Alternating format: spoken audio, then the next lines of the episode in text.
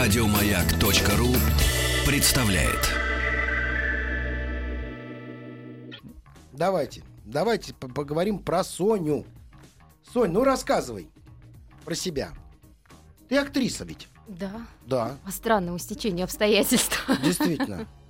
А, Да. Дед твой великий, а у тебя великий дед. Дорогие друзья, а, пан Зюзя, если никто кто не помнит, Зиновий Высоковский, у всех есть э, наверняка какие-то истории, связанные с просмотром его фильмов, спектаклей. А, Он был потрясающий эстрадный актер. Вот кто что может вспомнить, пожалуйста, к нам. Добро пожаловать в Welcome смс-портал 5533. Начинайте сообщение со слова «Маяк». Давайте повспоминаем сегодня Зиновия и послушаем Высоковского, Зиновия Моисеевича Высоковского, и послушаем а, о нем его воспоминания, Нет. ее воспоминания. Мои воспоминания. Сонины воспоминания о дедушке. О Да. Ну давай, ты актриса. Давай начнем с тебя. Актриса? Что, что ты заканчивала? Да, заканчивала. Что ты? Что, театральный институт. то есть ты из щуки, да? Из знаменитой щуки, такие Да. вахтанговские традиции. Вахтанговские Да. дети. Да. Щукинские дети. Да. Что, что происходит с тобой как с актрисой?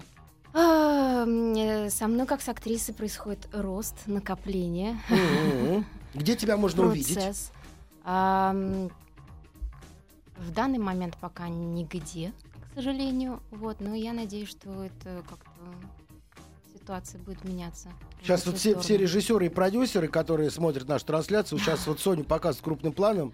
Хочется сказать им, ребят, вы куда смотрите? У вас на каком месте туловище глаза?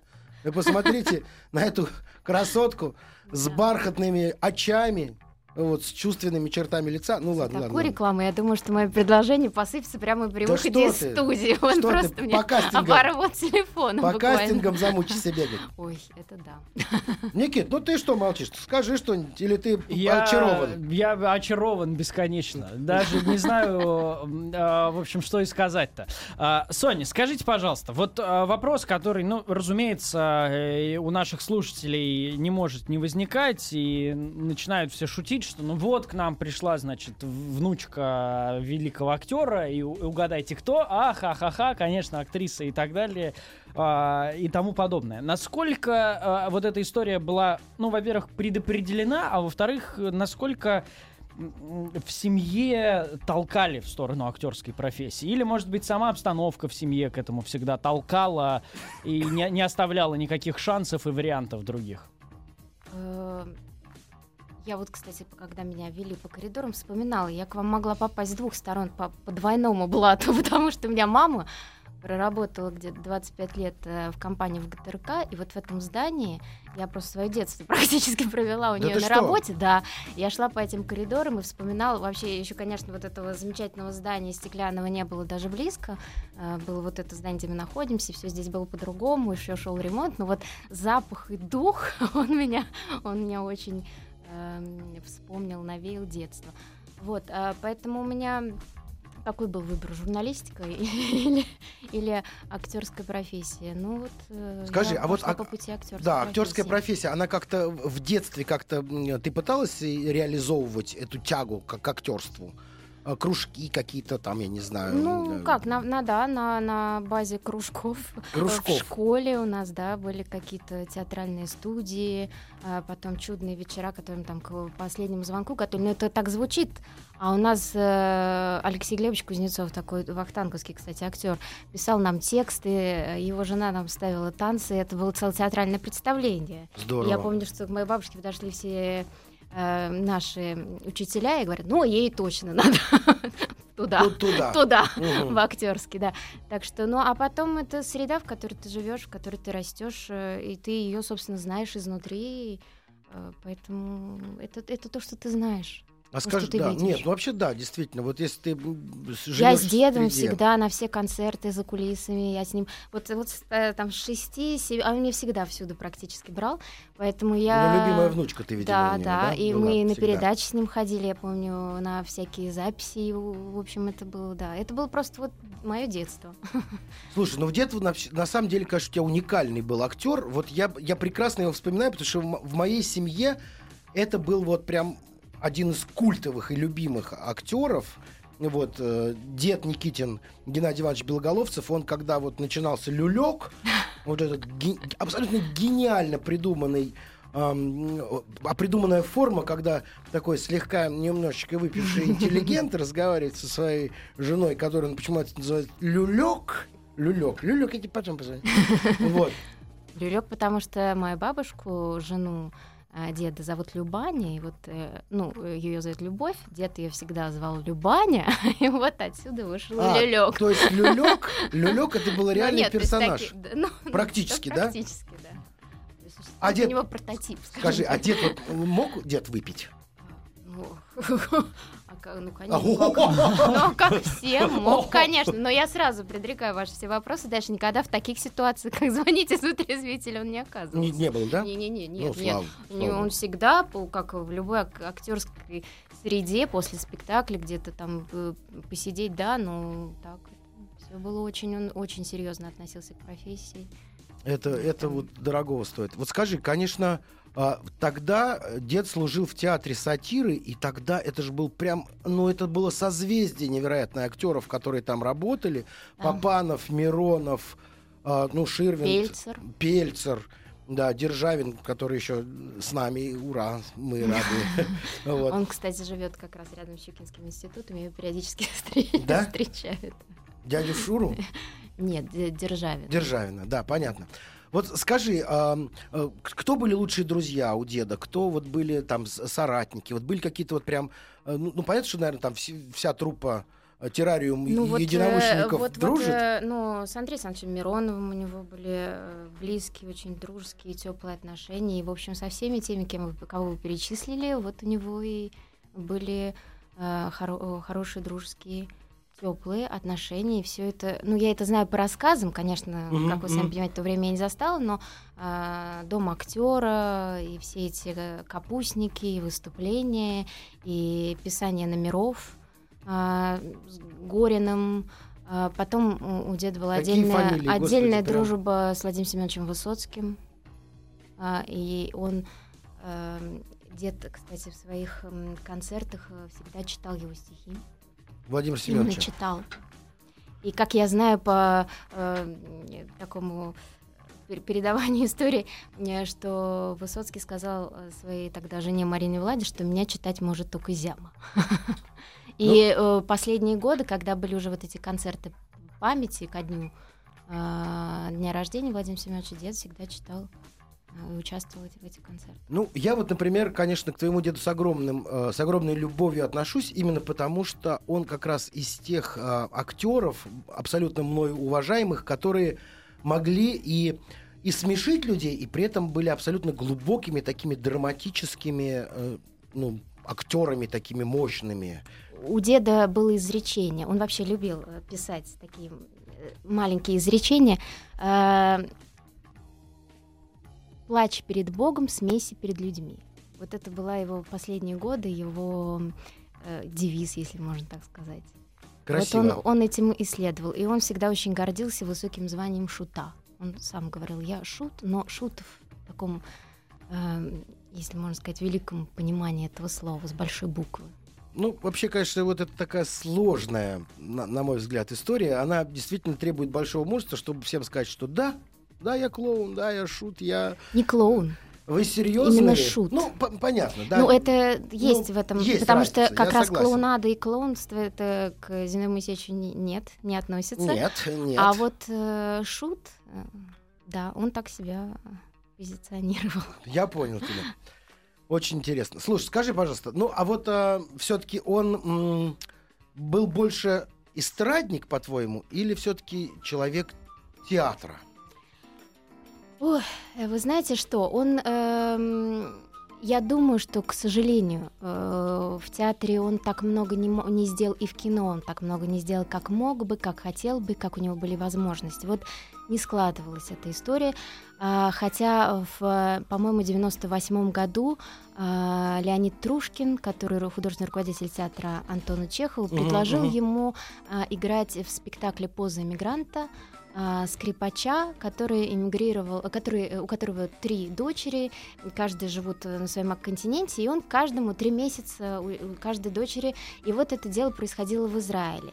Это была фантастическая пьеса, ну, для меня фантастическая пьеса. Конечно, я ходила на каждый спектакль, я эту пьесу знаю наизусть до сих пор, я ее помню. И э, даже в интернете я сейчас увидела, что выложены его монологи. У него там были монологи.